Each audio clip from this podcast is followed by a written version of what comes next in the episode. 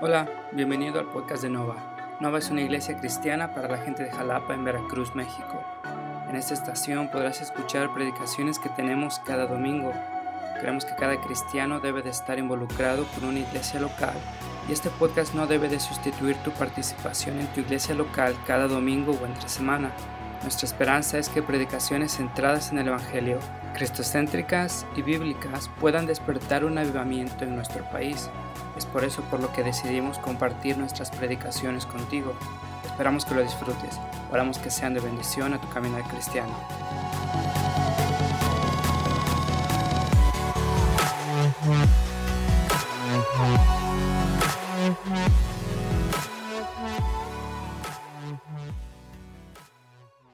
Gracias. Ok, buenas tardes, seguimos con la serie.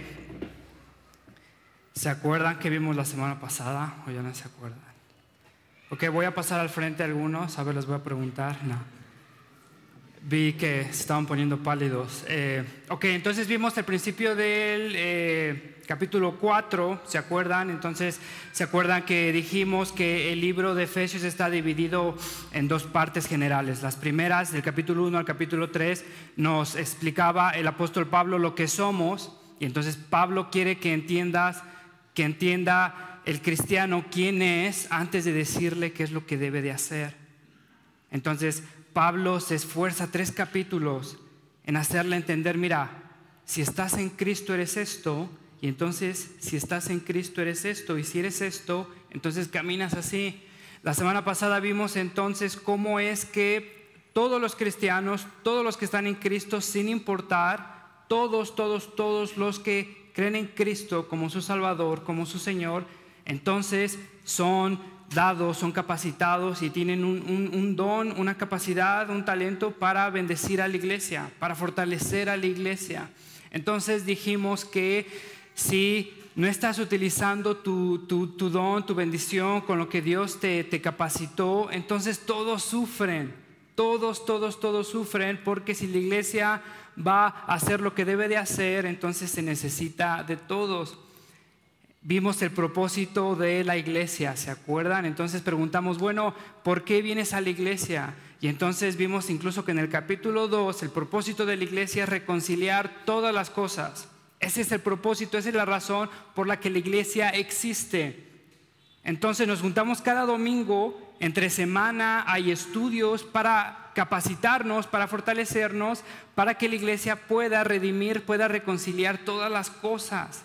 Una consecuencia de ser reconciliado con Dios es que Dios está reconciliándonos con los demás y Dios está reconciliando a su creación por medio de la iglesia.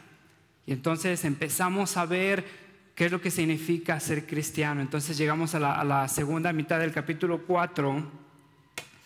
Y hace, hace muchísimo tiempo, estaba muy pequeño, me acuerdo que, mis papás nos compraron una serie, una colección de, cuentitos, de historias cortas. Y en esa, en esa colección había el cuento de El ropaje del rey. ¿Se acuerdan quién lo ha leído? Eh, en ese entonces a mí no me gustaba mucho leer, pero no sé por qué, tal vez me, atrajo eh, la atención los dibujos, las ilustraciones y empecé a leer ese libro y, no se me ha olvidado. Y la historia es que hace, hace mucho tiempo había un rey y este rey era pues no tan mal rey, era buen rey en todos los aspectos, tal vez su único defecto era que se preocupaba demasiado por su ropa. Este rey estaba obsesionado por sus apariencias. Entonces, este rey se preocupaba mucho por lo que vestía. Y había dos hermanos en el pueblo, eran sastres los hermanos, y entonces no estaban de total acuerdo con el rey y querían probar que este rey era tonto y que este rey no era capaz de ocupar el cargo de rey. Entonces planean, hacen un plan y le proponen una vestimenta al rey. Eh, le, proponen un ropaje mágico según ellos, pero todo era una farsa. Querían probar que este rey era tonto, que este rey era inocente y que este rey no era capaz de, ser rey. Y entonces estos astres le proponen algo. Dice, mira, sabemos que te gusta vestir bien. Nosotros te podemos hacer un traje especial. La tela es súper, súper, súper suave es, es muy, muy difícil de encontrar y entonces te va a encantar, se te va a ver muy bien. Y lo particular de este traje, lo particular de esta tela, es que solo los tontos y solo los inocentes son incapaces de verlo. Para las personas que son tontas y para las personas que son eh, inocentes, la tela va a ser invisible. Y entonces el rey, siendo tonto, inocente, dice, ok, y entonces les da muchísimo dinero a los sastres para que hagan este traje según los va a visitar, manda a comisionados a que vayan a supervisar eh, cómo se está haciendo el traje. Y entonces los, los, sastres le decían, mira, este traje es muy especial, solo los tontos, solo los inocentes son incapaces de verlo. Para ellos es, invisible. Y entonces el rey manda a sus comisionados, a sus representantes, a supervisar eh, el traje, cómo se está haciendo. Y entonces van los comisionados y ven a los sastres pretendiendo que están cosiendo un traje, que están hilando, que están poniendo botones. Pero obviamente era una farsa y para los representantes del rey esa cosa era invisible, no había nada, era una farsa de parte de los sastres y entonces los representantes no querían verse como inocentes, como tontos y pretenden que la tela estaba muy hermosa pretenden que el traje estaba muy bonito y entonces se sorprenden y van y le dicen al rey, tu, tu, traje que está quedando bien padre, se ve bien bonito y te va a encantar. Y entonces el rey se emociona, ya llega el día que el rey va a vestir ese traje. Y entonces a la hora de, de que los sastres le presentan el traje, el rey no ve nada, pero le dicen, mira, esta tela es muy especial, y entonces para los tontos y para los inocentes es imposible de ver. ¿Verdad que tú lo ves y el sastre y el rey está hermosísimo, está padrísimo, me encanta? Y entonces se está preparando para, para el desfile, para la presentación del rey. Y entonces se pone el traje, pretende que se pone el traje, pero en realidad estaba desnudo. Y era un rey eh, obeso. Entonces imaginan entonces se pone el traje y se prepara para ir al desfile y sale al desfile así con su traje y entonces todo su séquito le está reconociendo el traje que tiene, la, suavidad de la tela, los colores, las texturas, las sombras que hace, las luces que refleja, porque no querían verse como tontos inocentes. Entonces el rey ya va casi terminando su, su desfile es un rey, imagínense, es un rey obeso, va caminando desnudo en el desfile. Toda la gente sabe que solo los tontos y los inocentes no pueden ver la tela. Entonces todos están viendo al rey desnudo y están pretendiendo que es un, que es un traje hermosísimo. Ya casi terminando el desfile, llega un niño y se atreve a decir, pero ese rey está desnudo. Y entonces toda la gente empieza a cuchichear, oye, sí es cierto, creo que está desnudo. Y entonces todos empiezan a, darse cuenta que está desnudo, el rey alcanza a escuchar que está desnudo, el rey se da cuenta que en verdad está desnudo, que todos saben que está desnudo, y la historia termina con el rey alzando su, su cabeza majestuosamente, orgullosamente, viéndolos como tontos y como inocentes. Ahora, la historia de, esta, el propósito de esta historia, dentro de las muchas cosas que puedes aprender, es tal vez que el rey terminó probando lo que era. El rey, el rey se vistió como lo que era. Querían probar que era inocente, que era tonto, y el rey al final de cuentas demostró que era inocente y que era tonto. El rey se delató por sus vestimentas. Te diría que, dentro del pueblo de Dios, que dentro de la iglesia, nos delatamos por cómo nos vestimos. Y antes de que empieces a pensar si corbata, si falda, Pablo está hablando de algo muchísimo más, muchísimo más importante que es del corazón. Y entonces Pablo va a empezar a hablar que nos despojemos, que nos quitemos los, los viejos ropajes de la vieja naturaleza y que nos pongamos el nuevo ropaje de la vieja, de la nueva naturaleza. Y entonces va a empezar a describir cómo es que se ve alguien que viste la vieja naturaleza y cómo es que se ve alguien que, que viste la nueva naturaleza. Ahora, esto lo, lo, lo, entendemos muy claro en cualquier aspecto de nuestra vida. Si, eh, si voy al hospital y veo que alguien se está vistiendo con bata, entonces puedo asumir que es un doctor. Si alguien se viste con el uniforme de enfermera, puedo asumir que es una enfermera. Ayer estaba, eh, jugó América, si jugó Chivas. Y entonces todos los del equipo de América estaban con el uniforme de la América y todos los del Chivas estaban con los de Chivas. Y entonces es muy claro, ¿no? Bueno, el uniforme te delata cómo, es, cómo, cómo caminas, cómo vives, te delata. Sin embargo, dentro de la iglesia hemos, creo que, permitido una contradicción en cuanto a que una persona puede llamarse cristiana, una persona puede eh, decirse cristiano y puede caminar totalmente en desacuerdo a lo que el cristianismo confiesa. Y entonces Pablo te va a empezar a describir la vieja naturaleza, la nueva naturaleza, y te quiero decir entonces que eh, tu caminar o tu vestimenta te delata, y no quiero que pienses tanto en tu vestimenta eh, física, sino tu corazón. Pablo está diciendo, despójense de la vieja naturaleza y está hablando de, de cómo luce nuestro corazón. Y entonces quiero que vayas conmigo al versículo 17. Y Pablo empieza en el versículo 17 de Efesios capítulo 4. Así que les digo y les insisto, les ruego, les imploro en el Señor, no vivan más con pensamientos frívolos como los paganos. ¿Se acuerdan el versículo 1? En el versículo 1, por eso yo que estoy preso por causa del Señor, les ruego que vivan de una manera digna del llamamiento.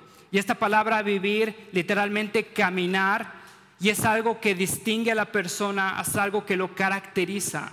Y entonces Pablo está diciendo, no vivan, no caminen, no se distingan por vivir como los paganos. Y entonces empieza a describir, mira, no vivan más con pensamientos frívolos. Pensamientos frívolos, si eres como, como yo, me imagino fríos, no sé por qué me suena como a refrigerador, pero no es eso. Frívolo es vano, es la palabra que aparece, si has leído Eclesiastés, es la palabra que aparece más, eh, la mayoría de las veces, más de 30 veces. Y entonces Eclesiastés dice que eh, la existencia de este hombre sin conocer a Dios es frívola, es vana, y lo que quiere decir es que es absurda, es sin sentido, es sin propósito.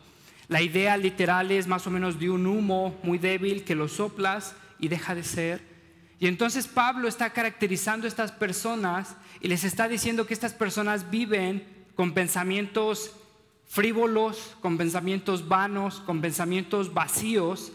¿Te acuerdas entonces en el capítulo 1, en el capítulo 2 que Pablo está diciendo, incluso nos está enseñando a orar y está diciendo que conozcamos a Dios, la herencia que tenemos en Él, el amor incomparable que tenemos en Él? Bueno, eso es en comparación de pensamientos frívolos y pensamientos vanos. Muchas veces eh, te sorprendes de ver cómo es que gente vive y da su existencia y el propósito de su existencia por tener cosas que al final de cuenta van a, no se van a llevar a la tumba, van a dejar de ser y estas personas están obsesionadas con esos pensamientos frívolos y Pablo está describiendo a estas personas que viven con su vieja naturaleza. Y entonces hay algo interesante en el capítulo 18. Fíjate que Pablo va a empezar a, describir lo que pasa en sus corazones y entonces es un orden muy interesante. Y entonces Pablo dice que, ellos viven en la dureza de su corazón, en el versículo 18, a causa de la ignorancia que los domina y por la dureza de su corazón, ellos tienen entristecido, el ellos tienen oscurecido el entendimiento y están alejados de la vida que proviene de Dios. No sé por qué la, la nueva versión internacional me lo revolvió, pero, pero viene, tiene un orden específico. Y vamos a ver las implicaciones de este orden. Y el orden es simplemente que por la dureza de su corazón, estas personas viven en ignorancia y esta ignorancia les ha oscurecido el entendimiento y este oscurecimiento de entendimiento los ha alejado de la vida que proviene de Dios. Y entonces el alejarse de la vida que proviene de Dios los lleva a caminar en lo vano de sus pensamientos. Otra vez, la dureza de su corazón los lleva a la ignorancia, vamos a ver qué significa, pero literalmente es dominados por su ignorancia. La dureza de su corazón los lleva a vivir en ignorancia y esta ignorancia los lleva a un entendimiento obscurecido, entenebrecido, y este entendimiento entenebrecido los lleva a estar alejados de la vida que proviene de Dios. ¿Se acuerdan? Efesios 2 estaban muertos en sus delitos y pecados. Y entonces este alejamiento de la vida de Dios los lleva a caminar en la futilidad de sus pensamientos. Te lo resumo, entonces la dureza de su corazón los lleva a caminar en la futilidad de sus pensamientos, en lo vano de sus pensamientos. En otras palabras, su conducta es el resultado de su corazón. Si te das cuenta de lo que Pablo te está diciendo, su conducta es el resultado de su corazón. La dureza de su corazón les ha turbiado el entendimiento. Al final de cuentas, estas personas están caminando en lo vano de sus pensamientos a causa de la dureza de su corazón. En otras palabras, el problema del pecador, el problema del pecador no es su situación, es su corazón. El problema del pecador no es su situación económica, marital, social, es su corazón. Entonces puedes pecar porque tienes mucho dinero y no estás satisfecho con lo que tienes, puedes pecar porque piensas que no tienes suficiente, puedes pecar porque estás casado, puedes pecar porque estás soltero, puedes pecar porque estás divorciado. El problema del pecador es su corazón, no es su situación, su contexto social, económico. Y creo que muchas personas no, nos engañamos en pensar que la razón de nuestro pecado es porque no tenemos lo suficiente, porque si mi esposa fuera esto, porque si tuviera esto, porque si recibiera esto, porque si me apreciara esta persona, puedes tener absolutamente lo que necesitas, pero el problema es tu corazón. Y entonces el cristianismo, Jesús, no es un agendador de contextos ideales para evitarte el pecado, es un salvador que te regenera el corazón. Tú no quieres un coach espiritual, alguien que, te dé ánimos espirituales para tener mejores eh, rutinas, para tener mejores disciplinas. No estoy opuesto con las disciplinas espirituales, para nada, son muy beneficiosas. Sin embargo, no son suficientes para lidiar con tu corazón. Puedo pensar que eh, si puedo acomodar mi horario, que si puedo acomodar eh, la situación donde estoy, con quién estoy, cómo estoy, entonces voy a dejar de pecar. Lo que Pablo nos está diciendo es que el problema es muchísimo más grave, es tu corazón. Y entonces esa es una de las características de la persona no regenerada, de la persona incrédula de la persona que se delata por cómo vive, por cómo, por cómo eh, está caminando. Porque el problema es su corazón. Y entonces ahorita vamos a empezar a ver cómo es que Pablo empieza a describir eso. Eh, fíjate, vamos a regresar al corazón endurecido en el versículo 19. Quiero que te des cuenta que en Efesios 4 y en Romanos 1 se utilizan las mismas palabras. Efesios 4 y Romanos 1, Pablo está describiendo al no regenerado, al inconverso, y utiliza las mismas palabras. Y ahorita vamos a ver más. Entonces ellos viven con un corazón endurecido, con un corazón, con un corazón apático a las cosas de Dios, no les interesa saber de Dios, viven en, en ignorancia, dominados por su ignorancia, y es una, es una ignorancia activa es una ignorancia que ellos son partícipes, es la ignorancia que se describe en Romanos 1, que conociendo que Dios creó todo, conociendo, viendo la creación de Dios, ellos prefirieron rechazar a Dios y adorar a las cosas creadas. Fíjate que es una ignorancia activa. No quieren saber nada de Dios, de la voluntad de Dios. y tienen un conocimiento, un entendimiento obscurecido, embrutecidos, no piensan claramente porque están dominados por su pecado. Hace eh, un par de meses empezaron a salir un montón de, historias, de noticias, que tal vez si, si te das cuenta, si te pones a pensar, no son de la nada sorpresa. Creo que es una consecuencia lógica de lo que estamos viviendo, pero eh, un par de noticias donde un hombre de 52 años, un hombre de 52 años, casado por 30 años con su esposa, tiene siete hijos, un hombre de 52 años, decide que es una niña, y no te lo estoy exagerando, no te lo estoy inventando, son historias reales. Y, parte de, incluso de, tener esas prédicas amarillistas siempre me ha, me ha hecho incómodo, que de prédicas que exageran o que te tratan de espantar, en verdad que estas son historias reales, para que te des cuenta del razonamiento de la persona que no cree en Dios, del, del obscurecido de sus razonamientos, de la dureza de su corazón. Esta persona de 52 años tiene siete hijos, casado por más de 20 años con su esposa. Un día decide que es una niña de 6 años atrapada en el cuerpo de un hombre de 52 años. Entonces decide vivir como niña de 6 años. Esto pasó en Estados Unidos hace un par de meses. Entonces decide vivir como una niña de, seis años. Su esposa le dice, oye, mira, pues, ¿qué te pasa? Ya tienes siete hijos, eh, este, hemos estado casados por, por, más de 20 años. Eh, vaya, mira, estás muy grande, estás muy gordo, estás muy peludo, no eres una niña de seis años, tienes que tomar responsabilidad. Y entonces él va ante la ley, eh, se juzgan a, su familia como eh, intolerantes. Entonces él es adoptado por una familia inclusiva o una familia eh, open mind o abierta de la mente, culturalmente más sofisticada. Entonces la adopta y esta persona vive como una persona de una niña de seis años. Si ves las, las fotos de esta persona, es una cosa absolutamente grotesca.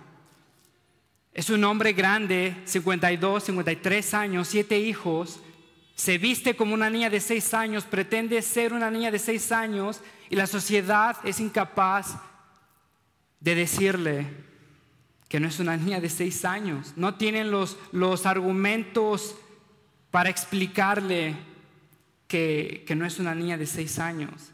Otra historia junto con esta historia, eh, un, eh, maestro de 35 años eh, está en la escuela, en la secundaria, de, un, en un fin de semana decide salir del closet y decide entonces que es una mujer atrapada en el cuerpo de un hombre. Sale viernes, se despide como hombre, llega lunes, y llega vestida de mujer, llega vestido de mujer y entonces llega exigiéndole a la gente, pidiéndolo que le hablen como si fuera eh, mujer. Hay una situación ahí de que hay gente, hay, hay, papás, hay maestros que se sacan de onda, oye, ¿cómo te vamos a, llamar? Eh, no sé, Juana, si eres Juan, o cómo te vamos, nos vamos a referir a ti como mujer, si te hemos conocido toda la vida. Eh, quiere ser tratada como mujer, quiere entrar al mismo baño donde niñas de 12, 11 años están yendo al baño. Un hombre de 35 años, los papás hay gente que se siente incómoda, oye, ¿qué te pasa? No me siento cómodo. Este, pues un hombre de 30 años, como, eres fisiológicamente un hombre? Eh, hay una situación donde, donde se, se, culpa a esta gente de intolerante. Eh,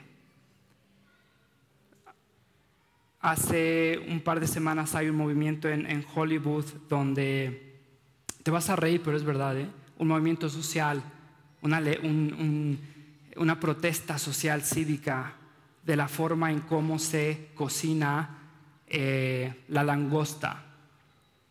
La langosta se, se hierve y entonces como te cuando te vas a echar el chipachole de jaiba, que pones, que la amarras y la metes al caldito, ¿no? Para que esté fresca. este, se me hizo, aguanten que se me hizo agua la boca, pero te haces, te haces el chilpachole de jaiba y entonces mete las jaibas ahí. Y, entonces hay un movimiento social, una protesta de, de, cómo no es justo, es inhumano, es totalmente inhumano, salvaje, una barbaria, algo bárbaro, que cómo se está hirviendo eh, este animal. Este animal sufre.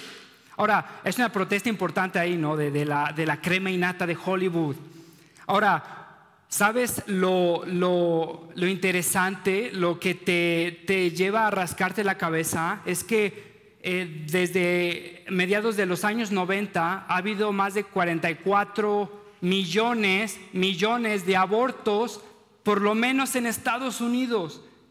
Por lo menos en Estados Unidos, y la edad legal para abortar son cinco meses. Imagínate, cinco meses, a los cinco meses yo no aguantaba ver cómo mis bebés se movían, cómo, cómo eh, eh, según yo saludaban o cómo me sonreían y estaba emocionado de verlos, de ver su corazón latir. Y entonces legalmente eso se considera un grupo de células, no es una persona con vida. No tienen los mismos derechos, los mismos privilegios de una vida. Hace, no sé si te acuerdas que, que salió hace mucho tiempo que tenemos vida en otro planeta, todos emocionadísimos, y era más que proteínas eh, congeladas, no era vida, no era vida animal, era solo proteínas. Eh, y entonces, según, bueno, vamos, vamos a invertir millones, billones, trillones de, dólares para ir a, rescatar esa vida, para ir a, a cuidar esa vida. Y están 44 millones de personas, el holocausto se queda vaya chico. Y entonces estas personas son las mismas que consideran a un ser humano de cinco meses no vida, a una langosta eh, digna de, defender. Y te lo ves desde afuera y, te rascas la cabeza. ¿Y qué están pensando? Son estas personas que tal vez llevan una vida totalmente desenfrenada, ves las consecuencias desde afuera de su situación, de sus consecuencias, y estas personas siguen viviendo como siguen viviendo.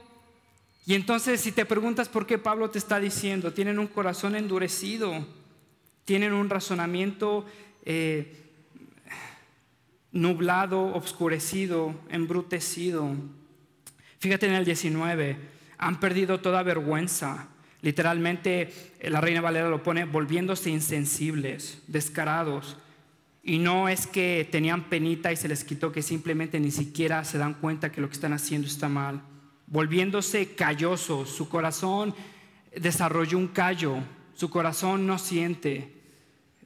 Su corazón llegó al punto en donde es incapaz de sentir vergüenza por lo que estaban haciendo en el versículo 19, se han entregado a ellos mismos, literalmente a ellos mismos. Pablo está haciendo el énfasis a ellos mismos, ellos mismos se han entregado, se han volcado, impulsados por sus deseos.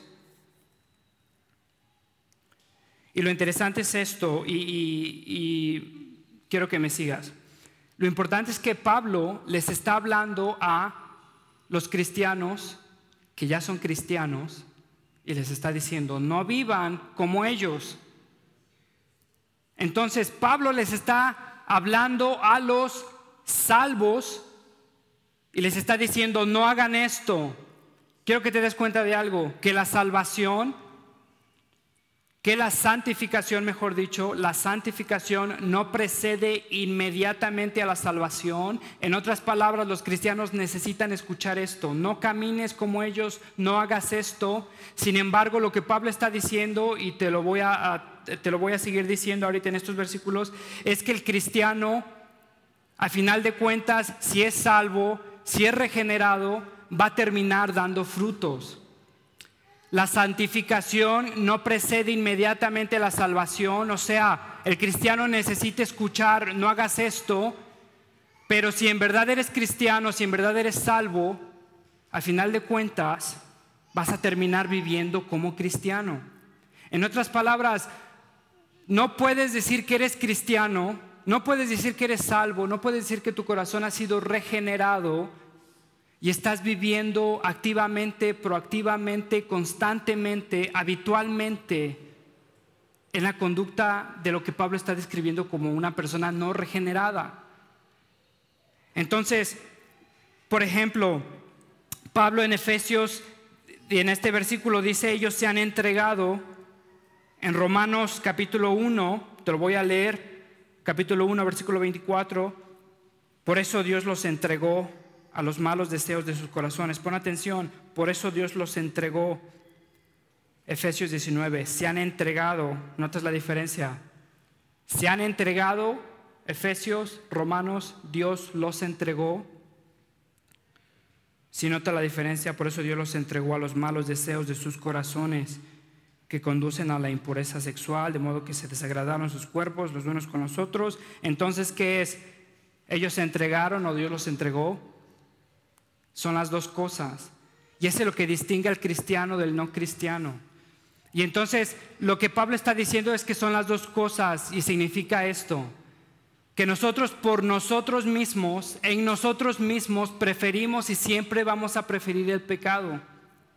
Siempre vamos a preferir el pecado. Estamos muertos en nuestros delitos y pecados.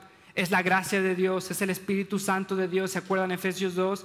Que nos levanta, que nos resucita y entonces empezamos a caminar en obediencia. Ahora estas personas se entregaron en pecado y Dios los dejó en pecado porque estas personas vivían en pecado. O sea, estas personas habitualmente, constantemente vivían en pecado. Dios los dejó a su propia elección, Dios los dejó a lo que ellos amaban, a lo que ellos, eh, en lo que ellos se gozaban, no es que Dios está forzando, cuando incluso hablamos de la teología reformada, no es que Dios está obligando a las personas a venir ellos mismos. No es que Dios está rechazando a las personas que están buscando desesperadamente a Dios. Son personas que no quieren conocer a Dios, que detestan a Dios, que, que, odian a Dios. Y entonces es lo que Pablo está diciendo. Ellos se volcaron, se entregaron y Dios los dejó en su decisión, estaban muertos en sus delitos y pecados. Y entonces Pablo dice que se entregaron para cometer, para practicar como oficio. Es una palabra cuando alguien se dedica al fútbol, esa palabra se utilizaría, comete fútbol.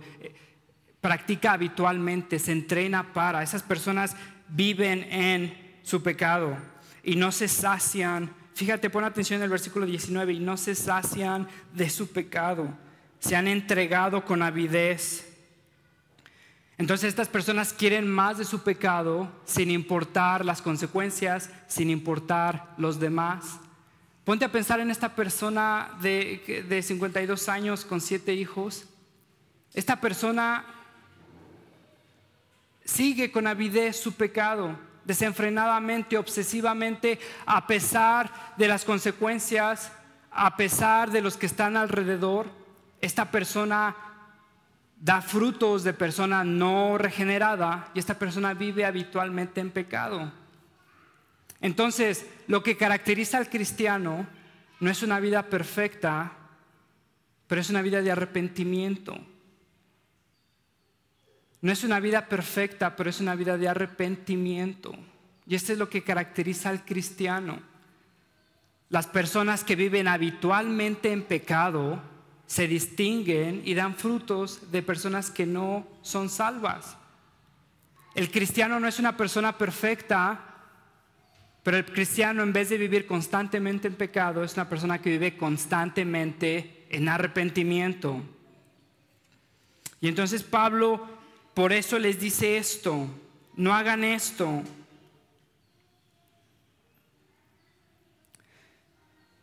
Pablo está describiendo cómo se distinguen estas personas y entonces eh, fíjate cómo dice eh, que, se, que se entregan con avidez. Estas personas son incapaces de creer que, que Cristo es mejor que su pecado. Estas personas son incapaces de creer que Cristo provee lo que ellos necesitan. Y entonces se entregan a su pecado. Pablo en el versículo 20 dice, ustedes no aprendieron de eso, ustedes aprendieron a Cristo. Y entonces Pablo, fíjate cómo les empieza a decir, quítense la, la vieja ropa, sean renovados, pónganse el ropaje de la nueva naturaleza. Y entonces, ¿qué lugar tiene el esfuerzo con la gracia? O sea, si una persona es regenerada, si una persona es salva, si una persona es transformada por el Espíritu Santo, si somos salvos por gracia, ¿qué lugar tiene el esfuerzo en nuestra vida cristiana? Quiero que pongas atención como Pablo te está dando imperativos. Quítate, sea renovado, ponte, no camines, no hagas esto, y esto es importante para la siguiente prédica, pero quiero que te des cuenta de algo, que ser salvo por gracia no significa que no haya esfuerzo en la vida cristiana. Y entonces por eso Pablo está diciendo, no, no aprendieron así de Cristo, no aprendieron ustedes así de Cristo, no escucharon así las enseñanzas de Cristo. Y entonces, fíjate lo que dice D.A. Carson, un comentarista del Nuevo Testamento. Sin un esfuerzo impulsado por gracia, sin un esfuerzo impulsado por gracia, impulsado por gracia, las personas no gravitan hacia la, piedad, hacia la piedad, la oración, la obediencia, las escrituras, la fe y el deleite en el Señor. Gravitamos hacia el compromiso y lo llamamos tolerancia. Gravitamos hacia la desobediencia y lo llamamos libertad. Nos inclinamos hacia la superstición y lo llamamos fe. Valoramos la indisciplina del desenfreno y lo llamamos relajación. Nos inclinamos hacia la falta de oración y nos engañamos al pensar de que hemos escapado del legalismo. Nos deslizamos hacia la impiedad y nos convencemos de que hemos sido liberados. Y entonces pensamos que eso es vivir por gracia. Somos salvos por gracia y entonces significa no esfuerzo. Fíjate lo que, lo que te están diciendo. Pablo te está dando imperativos, haz esto, camina así, ponte esto, no te quites esto. Pablo te está dando indicaciones que conllevan esfuerzo, que conllevan tu participación. Y quiero que pongas atención en esto, sino un esfuerzo impulsado por la gracia. En otras palabras, tu esfuerzo es el resultado de la gracia recibida. Eres salvo por gracia, solo por gracia. Pero el resultado de haber recibido esa gracia es que el Espíritu te está moviendo a esforzarte a vivir en santidad. Entonces Pablo te está diciendo, no hagas esto, haz esto, y entonces desde nuestra perspectiva conlleva esfuerzo, y ese esfuerzo es la evidencia que Dios está trabajando en nuestros corazones. Ahora, la evidencia de que somos salvos es nuestro progreso, es nuestra santificación, es nuestra gracia recibida dando frutos. En otras palabras, no puedes vestirte como inconverso, piensa en tu corazón, no pienses en esto. Muchas veces pensamos en corbatas. No puedes caminar como inconverso, no puedes tener los deseos de una persona que no conoce a Dios, no puedes satisfacerte más en tu pecado que en Cristo, no puedes ser incapaz de creer que Cristo es mejor que tu pecado constantemente, habitualmente, y pensar que eres cristiano. La marca del cristiano es constante arrepentimiento. La marca del inconverso es vivir constantemente en pecado. Y eso es lo que Pablo te está tratando de explicar. Martín Lutero nos los pone en palabras más cortas. Somos salvos por gracia, somos salvos por gracia, pero esa gracia jamás viene sola. Esa gracia no viene sola, esa gracia da frutos, esa gracia nos va moviendo a santificación, esa gracia nos va moviendo a crecimiento. Y entonces Pablo por eso te está diciendo, no camines como estas personas, camina como estas personas. Caminar como cristiano lleva esfuerzo de tu parte y ese esfuerzo es el resultado, es la consecuencia de la gracia moviéndote ese esfuerzo. Y si en verdad eres salvo, vas a dar frutos vas a caminar como cristiano.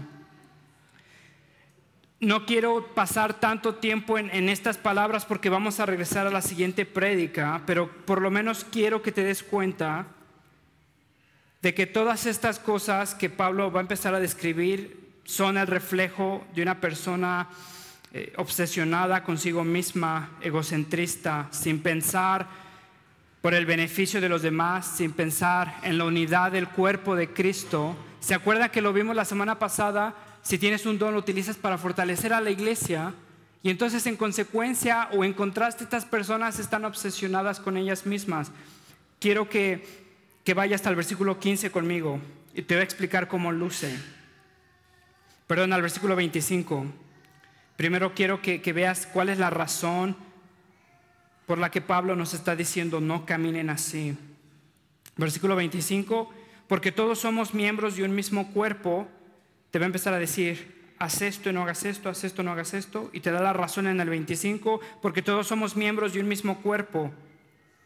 Versículo 30, no agravien, no entristezcan al Espíritu Santo de Dios. ¿Se acuerdan en el capítulo 2 lo que el Espíritu Santo está haciendo? Unificando, fortaleciendo, edificándonos. Y entonces estas personas no viven para, para la comunidad, no viven para, para el cuerpo de Cristo, estas personas viven para sí mismas. Pon atención, en el versículo 25, el que mentía ya no mienta, mas diga la verdad, porque todos somos miembros de un mismo cuerpo. El versículo 28, el que robe, que ya no robe más, fíjate, es una persona que en vez de contribuir a los demás, es una persona que le quita a los demás, el que, el que roba ya no robe más, trabaje honradamente para compartir.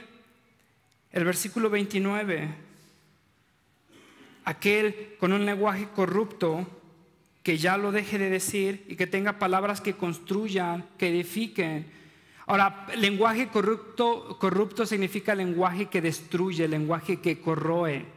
Y entonces cuando decimos, bueno, el que tenía lenguaje corrupto, no necesariamente es que digan groserías, incluye eso, pero es mucho más profundo, es aquellas cosas que no edifican a la iglesia, aquellas cosas que debilitan a la iglesia. El contexto es el cuerpo de Cristo, el que roba, el que quitaba, que contribuya, el que mentía a los demás, que diga la verdad, el que decía lenguajes para destruir a los demás, ahora que edifique, son, es un lenguaje que lastima a la unidad, es un lenguaje que, que lastima a la unificación del cuerpo de Cristo, entonces un lenguaje corrupto va más allá que decir groserías.